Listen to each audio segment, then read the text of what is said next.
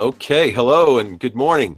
Andrew Bournos here from Cloudaia. I'm the North America Director for Cloudaia here, uh, based in Connecticut. And we have uh, Brantley Pace from Hopin uh, joining us today from sunny Colorado. How are you today, Brantley? Morning, Andrew. I'm doing good. Great, good, good to see you. Appreciate you sharing some time.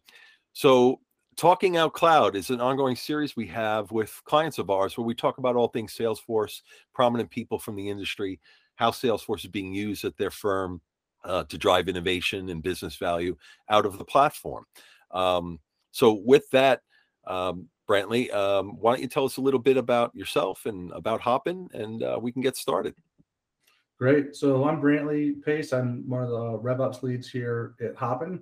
I handle the tools, systems, and processes for our sales team. Uh, we have a global sales team uh, spread all around the world. Our customers are global, um, and our sales stack and our go-to-market stack is all cloud-based, right? So most companies today uh, and most users probably have lost the meaning what cloud looks like because everything they interact with is cloud. Uh, but it only in, increases the importance of the word because everything needs to interact together. Everything now is practically cloud-based, and you need to make sure the tools and systems and the teams are aligned, aligned to that. So that's part of the both the systems and the uh, and the tools that I help integrate with, and then my the teams that I help run. Uh, that's what we focus on. Super. Can you tell us a little bit about your business? What does Hopin do and how? Sure. So Hopin is a virtual events platform. So the easiest way I, I try to describe it is uh, it's like Zoom, but for you know a thousand plus people. Uh-huh. So uh, if you only have a few dozen people, then you know a virtual meeting platform is probably going to be fine, like Google Meets or Zoom. But if you're looking at something that's a lot larger, you need to host internal events or external events or uh, an event marketing campaign. Um, then you're going to find that Hopin is going to be a little more uh, advantageous to, to your need. And so this space really exploded during uh, 2020, and Hopin was part of that. So we went through hyper growth. We scaled over a thousand people in 2021 to help meet the, the demand of the market. Uh, and to do that, we had to find good partners to help build the infrastructure um, to support that team, support our customers, and support our sales team. And Cloudaia is one of those partners. Excellent. Well, that's exciting. What a what a growth curve you guys have been on. Uh, I'm sure. Uh, hair on fire on all fronts. It's been an exciting opportunity to work with Hopin. Uh, can you tell us, you know, as we know, Salesforce has really evolved into an innovation platform, and certainly, um, I think Hopin has known about Salesforce for for quite some time. I think some of your folks come from Salesforce. So, can you tell us a little bit about the decision around, you know, why Salesforce and how you're using it? Yeah, Salesforce is a strategic partner through and through for us. All, as I like to say, all roads lead to Salesforce for us as a CRM, um, but also a strategic partner. A lot of our key executives and a lot of our key hires have come from Salesforce. So it's not just the tool itself, but culturally, we, we've pulled a lot from that organization. And that just aligns to how much we put into the focus of building a strong Salesforce environment that is the source of truth um, for not just our sales team, but for the whole go to market organization. And so it's uh, we don't view it just as simply as data entry, but it is the backbone to, to the data to the data decisions that we make and to the um, sales process that we run. Terrific. And how would you describe the overall business objectives and outcomes that Hopin was looking to achieve when you first started with Salesforce and how that's, you know, emerged and evolved and perhaps gone from ABC to XYZ. I know things change over time. Uh, how, how, has uh, the original vision evolved as well on, you know, what Salesforce is to Hopin and what you want it to be in the future? I think one of the things that makes Hopin unique culturally is that we are a remote first company. We have uh, employees in 40 different countries. Now, a lot of companies over the last two years have gone either hybrid or fully remote, uh, but they either have intentions to go back or still trying to figure it out. Hopin from the beginning started out with a remote first culture, uh, and we've hired from from that. What that means for systems and communication is our systems are more important than ever because you can't just look to the person to your left and you can't look to the person to your right and gather that information. You've got to rely on Slack. You have to rely on your Salesforce environment. You have to rely on a lot of external tools that a lot of companies didn't have to do before. Mm. And so that means that data quality, that means that CRMs and the, the systems you interact with have more importance than ever. And so that was part of our strategy in the beginning was to make sure there was a big foundation that we could scale scale onto. We had different tools when we first started, um, and we said, okay, what are the enterprise level solutions that we're going to need to scale into, and how do we build a bedrock that gives us a foundation that's not just reactive, but really creates a strategic roadmap that we can build upon. Uh, it's because so many systems integrate with the CRM. That's why Salesforce is so important. Is because it is the starting point for both the data of a lot of other tools and the endpoint for some of the other ones. It really is the crossroads for dozens and dozens of tools. Terrific.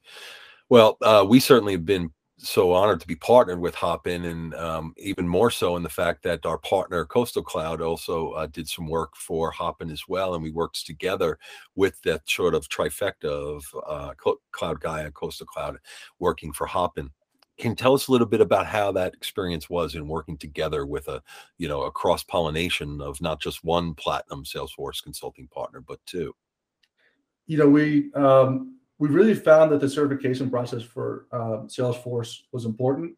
There's a lot of people out there that are finding ways to make an impact in tech, and it's hard to distinguish, you know, real talent and real organizational uh, support for that talent. And so, when you're looking for Salesforce support, hiring a Salesforce full-time developer can be expensive. It can be time-consuming, and you may not be able to commit to that resources for years to come, right? And so that's why a lot of companies will use partners like Cloudaia, like Coastal Cloud is to supplement their needs for you know a short term, maybe a few months, maybe a year, and that's really where we saw the partnership.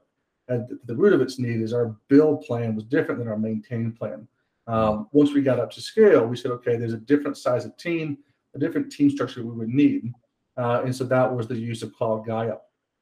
Um, and, and, finding the, the partnership through a platinum um, certification for Cloudaia is really important to us. Um, we looked globally uh, for support. We're, we're not just based in the U.S. As I mentioned earlier, we've got teammates all across the world. Uh, even my full-time team uh, are in four different continents, right? And so we can hire the best people in where they're located, and there's economic advantage to doing that that the company should take advantage of. Um, you don't have to hire somebody who's paying some of the highest cost of livings in the world.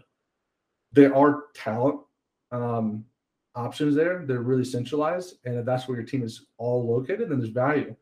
But when you expand beyond that, you can find really comparable talent anywhere.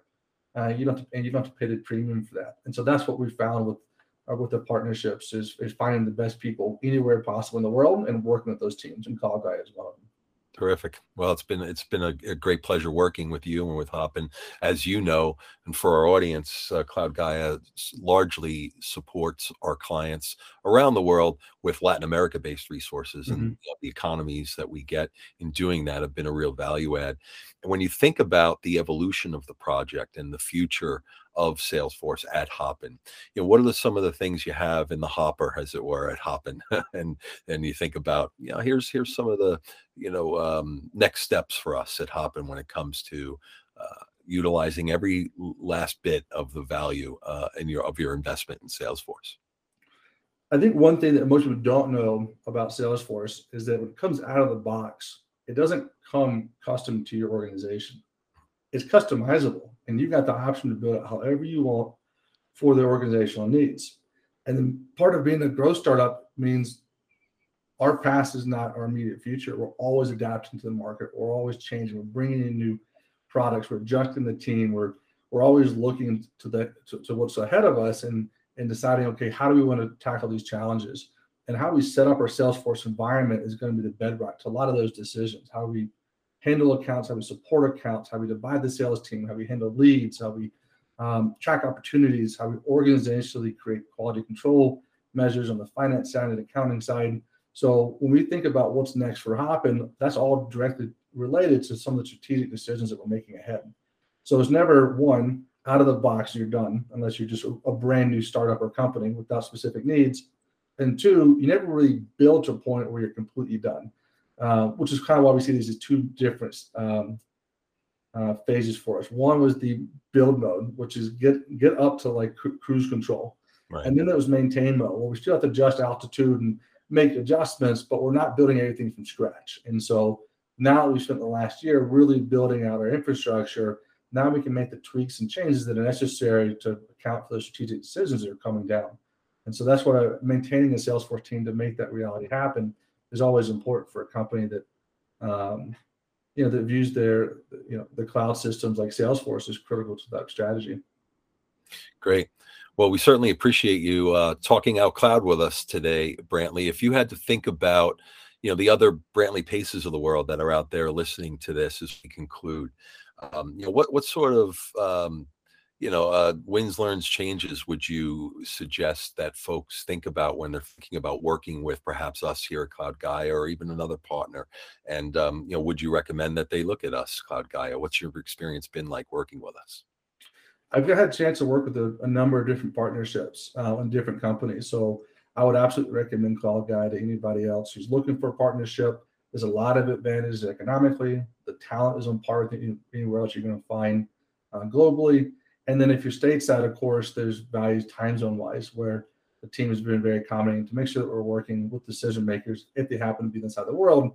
Um, so this, those are all three big wins why you, you know Cloudaia is a great partner. And then if you're if you're just considering why should you work with a partner at all, um, you know I think in today's environment you have to be able to communicate asynchronously, which means you have to have data um, that's a source of truth for your for your team. So if you've got a team that's making data back decisions and you're doing it in a remote or asynchronous environment, you have to have an, a, a Salesforce or a CRM that is that source of truth for everybody. Otherwise, you're you're reading different manuals. Basically, you're making key decisions and you're not using the same data set. Or if you are using the same data set and it's wrong, that may even be worse. Ouch, uh, yeah. And speed of movement is, is part of that, right? If it takes you three months to six months to get the same data that a team got in 24 hours, right? You compound that over the next three years. Which team evolved faster, right? And so this isn't just about, hey, we're going to dive into the CRM and do a whole bunch of stuff no one cares about the reality is, is you know, the faster you can make decisions and the better that data is, the better your company's going to be, you know, in the next one to two years. And that starts with having a team that can build that infrastructure. So you can go out and hire Salesforce developers. Uh, if you've ever done it, you know how hard it is. Or you can work with a partner that can bring that infrastructure in place and get you to a point where it makes sense. And you can kind of rotate in and out full-time hires and partnerships. And that's what we've done. Excellent. Well, it's been a pleasure speaking with you, Brantley, today. I really appreciate the opportunity to have uh, uh, gotten your insights on uh, on Salesforce, and it's been a pleasure working with you. We're looking forward to the future on Salesforce uh, uh, here at Hop, and thanks a lot for the time. And uh, for those of you that are tuning into our series, Uh, Cloud Out Loud, we really appreciate you here at Cloudaia. Thanks for tuning in, and we'll see you in the next episode. And uh, take care. Bye bye. Thanks, Andrew. Thanks, Brantley.